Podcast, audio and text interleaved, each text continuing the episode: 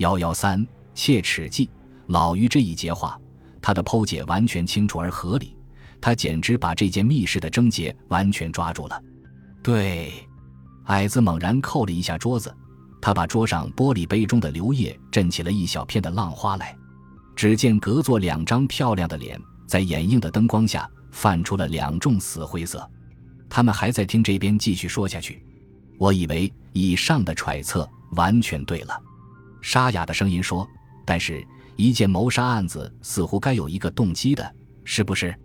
那老家伙在米粮上最近捞到了不少。听说这些黑颜色的钱，有一部分是交给他的那位六姨太太暂时保管的，而同时，那个小白脸的牙医师却在投机事业上送掉了好几十万。你想？”一个滑头美容院的院长，他哪里来的这么许多法币呢？我以为这里面就隐藏着那个谋命的动机吧。此外，那个讨厌的老货，如果踏进了第二世界，那么他们这偷偷摸摸的一对，便可以得到一个叫坦白的演出了，是不是？我承认以上的话大部是出于臆测，但这一侧也许离题并不很远吧。对。矮子又拍了一下他自己的膝盖，场内的灯光突然又亮了。这是一切人们在黑暗中构成的种种丑恶容色，完全无所遁形。隔座那个漂亮家伙，他听对方的谈话，完全听得呆了，额部的汗洗净了他脸上涂抹的雪花。忽然，他像睡梦初醒似的，和那女的交换了一个特殊的眼色。他陡从座位里站起来，女的也随着站起。他伸手抚着头，像患着晕船病。男的抓起上装，女的拿着手提皮包。这挺漂亮的一对，做出了一个预备开步走的姿势。漂亮家伙一边穿衣，他一种困扰兼悚惧的眼色向着对方那条红色领带，偷偷溜了最后的一眼。那位新闻演讲家恰好抬起头来，双方的视线成了一个正面的接触。漂亮家伙似乎忍受不住那两条无形利剑的侵袭，急急旋转头躲开了这视线。只见这一位红领带的演讲家忽从自己座位里站起，双手插进裤袋，嘴里吹着哨子。他走过来，就在这男女俩的中间，轻轻移开一柄椅子，捞一捞裤管，悠然地坐下。他向着站着预备走的男女摆摆手，客气地说：“喂，周医师，李小姐，我们幸会，请坐。”这突如其来的局面使这挺漂亮的一对完全迷惑住了，他们完全猜测不出这是一个何等样的人物，在惊异中只有一个意识，他们感到此人的来意一定并不善良。我们走。那女人努力维持着她镇静的声音，向男的说：“她伸起粉臂，掠着他的鬓发。”一种震颤使他手指上的几颗巨钻在半明灭的灯光之中放射出了多角度的闪烁。请坐了，有点事情想和两位谈谈，这是并无恶意的。这被称为老于的演讲家，似乎能够窥见这男女俩的心事。奇怪，老于的话仿佛携有一种魔力，使这男女俩一时不知所措。男的看看女的，女的看看男的。他们似乎感到溜走都不妥当，呆住了。他们在这演讲家的凶锐的眼光里发现了一种威力，仿佛说：“哼，你们敢走？”终于，这男女俩又颓然坐下。男的从他的衣袋里重复取出他的那只精致的金质烟盒，他拈起一支烟，擦了五枚火柴，方使把它燃上。他想拿一支烟敬给他的奇怪的对方，但他并不曾这样做。他只把这烟盒推向了桌子的中心，老于自动开盒，取出了一支烟，道了一声谢，仰起头喷出了几个圆整的烟圈。男女俩瞪着眼，在等待他的发言。方才我的话，二位都听见了。老于的眼光闲闲地从男的脸上兜到女的脸上，没有听。漂亮家伙抢先否认：“哈哈哈，周必康先生，何必太见外？”老于又放纵着他方才在舞池中的怪痴似的笑声，究竟什么事呢？这牙医师还想努力躲闪，他的声带起了显著的变异。推开天窗说亮话：“我觉得黄传宗先生的暴毙，你们二位似乎多少要负一些责任里。”老于向着小白脸不客气的开始轰炸。什么？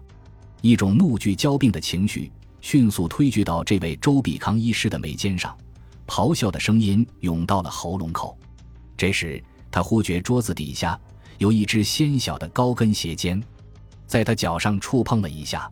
他抬眼向着他的女伴，那位漂亮的李凤云小姐，看看她忍住了。周先生，即刻你听见的，有一个人从殡仪馆里的死人嘴里偷到了那颗藏毒的牙齿。不瞒二位说，这偷牙齿的人就是我。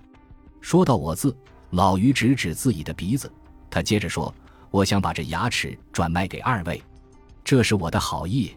我想，二位一定是不会拒绝的吧？”好意。医师瞪着眼：“我们买了这颗牙齿有什么用处呢？”这过去的红星李凤云小姐抢着问：“至少，二位可以少服许多安眠剂。”你是谁？那牙医想起了这问句：“我叫老于，人则鱼，人谓鱼，或是一条鱼的鱼，随便。冯高兴，我还有许多别的姓。”老于掏出一张名片，授给这位牙医师。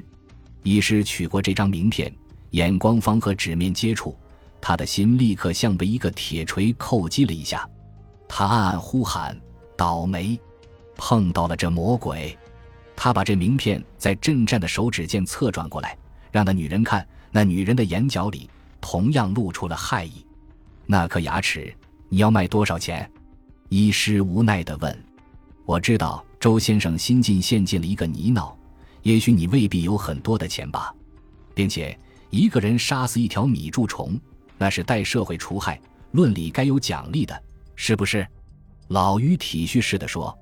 他再把眼光移转过来，从那女人袒裸着的肩际徐徐看到她的纤细的手指。他说：“李小姐的几个钻戒怎么样？”那一时未及回答，老于又说：“如果这交易成功，我可以代替二位行一件善举。新近我打听的，在十多年前。”那位吃青酸的黄传宗先生，曾遗弃了一个私生女儿在外。最近，这十七岁的小女孩为生活被迫踏上了火山。她除了她的可怜的母亲之外，还有一个痴心的未婚夫，从乡下追随到了上海。那孩子姓朱，好像是一个可造的青年，但他没有方法救济他心爱的未婚妻跳出这个不很洁净的地方。这里面有着一段傻气而可怜的罗曼史，我想成全成全他们哩。这迷惘的牙医师似乎并不曾听清这段题外的话，他只觉得有一种被压迫的怒火，使他忍不住反抗。他说：“如果我们不买你那颗牙齿，你预备怎么样？”哈，那我有什么办法呢？老于把严冷的眼光射过来，在桌子下高跟鞋尖第二次又踢着这牙医的足踝。只见这位李小姐，她施展出了她以前的外交手段，勉强的嫣然一笑，说：“喂，米斯托鱼，请原谅，我再问一句，倘然我们向你买回那颗牙齿，我们会有什么好处呢？你们可以得到安全，因为除了我，无人知道这秘密。凭什么保证？”女人问。“凭我的名片。”老于坚决地。“我们的交易是订货呢。”还是现货，这女人居然还能装成俏皮的口吻。现钱现货，即刻成交。老于从衣袋里掏出矮子方才交给他的那个紫绒小盒，他开了盒盖，把里面的一个焦黑的臼齿在这男女俩的眼前扬了扬。好，这女人爽脆地说。她向四周溜了一眼，她把她的两只纤手徐徐缩到桌下。等他的手再伸回桌上时，他的指尖失去了原有的意义的光滑。三枚钻戒被裹在一张无常的账单里，轻轻推到老于的身前。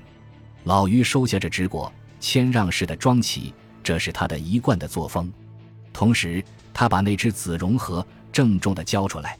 那牙医伸出了颤抖的手，急忙抢了过去。他甚至来不及开盒检看，就塞进了衣袋。他的一颗心感到一种沉重，也感到了一种轻快。哈哈哈哈哈！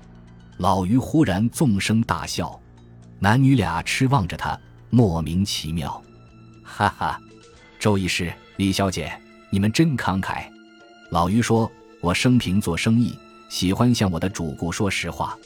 我得告诉你们，方才我说我到殡仪馆里去偷窃那个死人的牙齿，那完全是假话。实在，我不过在一家小乡牙铺里花了五毛钱买了一个旧牙。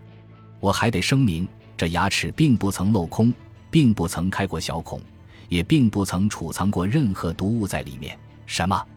老于还没说完话，那牙医跳起来，几乎以一种猛虎扑人的姿势，预备揪住老于的红领带。在这紧张的瞬间，池中一节舞蹈又完，舞客们沾着舞女身上的肉香，正满足地陆续越过这桌子。有几条视线轻轻飘落在这三人身上，他们不知道这两男一女是在办些什么奇妙的交涉。